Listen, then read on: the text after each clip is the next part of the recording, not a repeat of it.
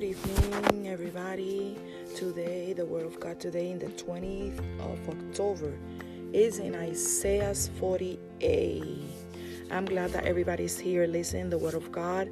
My name is Tania with you with another word of another word of faith from the Lord, and it says, "The grass withers and the flowers fall, but the word of our God endures forever." Let's say it again. In Isaiah 40 verse 8. And it says, The grass withers and the flowers fall, but the word of our God endures forever. Amen for that. Let me tell you that I grew up uh, of one of two brothers, and I'm the oldest in the family that never served the Lord. We never served the Lord in our in our home. Uh, but we but we believe in that a God exists. My parent was in a very in every religion um, looking for something to fill fill her up especially my mom to fill her up. But god is so good that um, the past day the past uh, the day passed and she used to um, she moved to this neighborhood that um, she find out a friend mommy was very social and she was talking to her. But this lady when um, used to go to a church because I don't know that was in Puerto Rico a long time ago. She used to go to a church close that my mom's live, and my my the neighbor invite my mom to go to church. She talked to her and invite her to go to church, um, and my mom starts serving the Lord.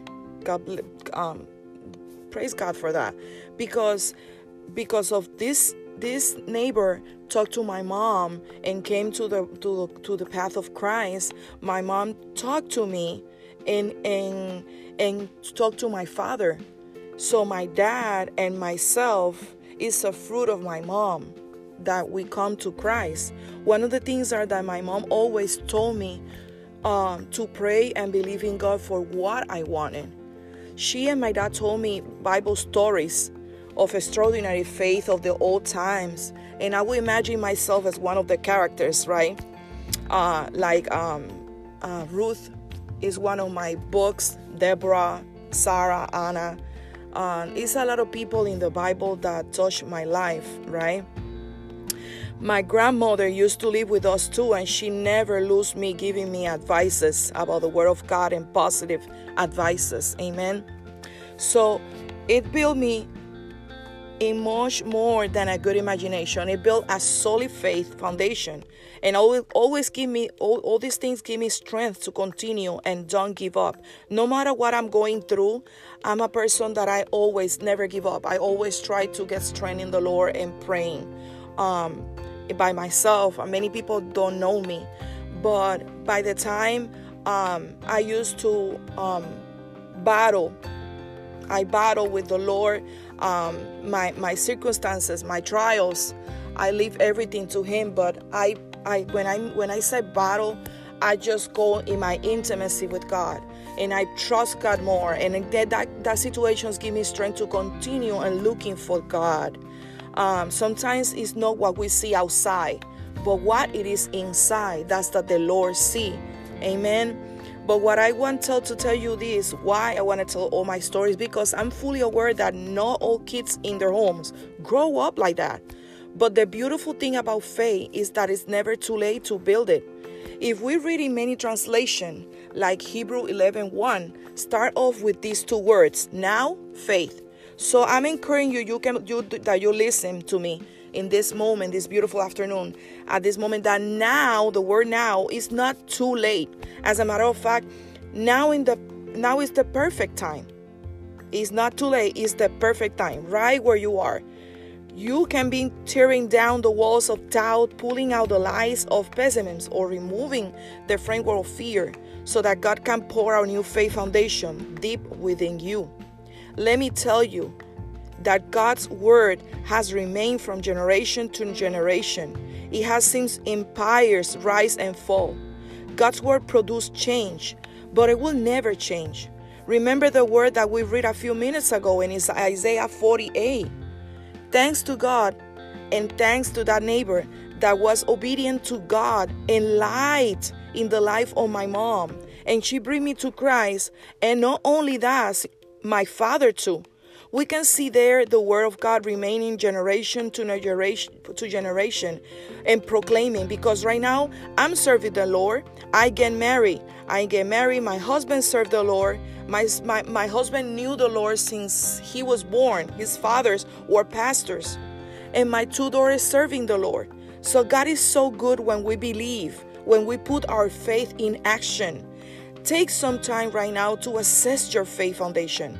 Think about specific areas of your life that you need to fix your faith foundation.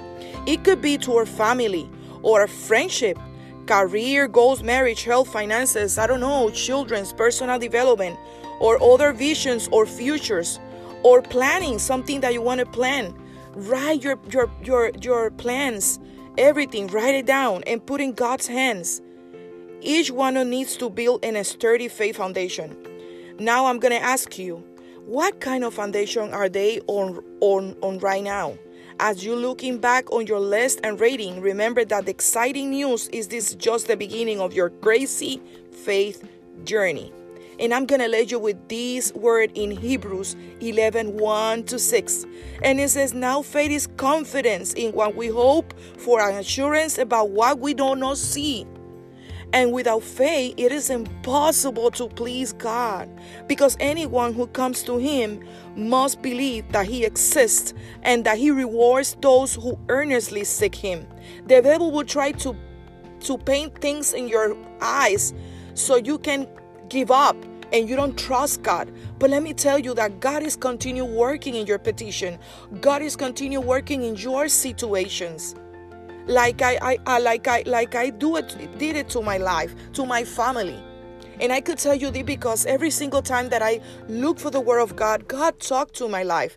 God give me tell tell me, Tanya, don't give up. Continue. Keep pushing hard. Keep pushing hard. Keep push the good grace like Paul. And that's what it says. Now faith is confident in what we hope for an assurance about we do not see. And without faith, it is impossible to please God. That's why you need to, to um, build your faith foundation. And remember that crazy faith is about progression, not perfection. I love you, everybody. God bless you.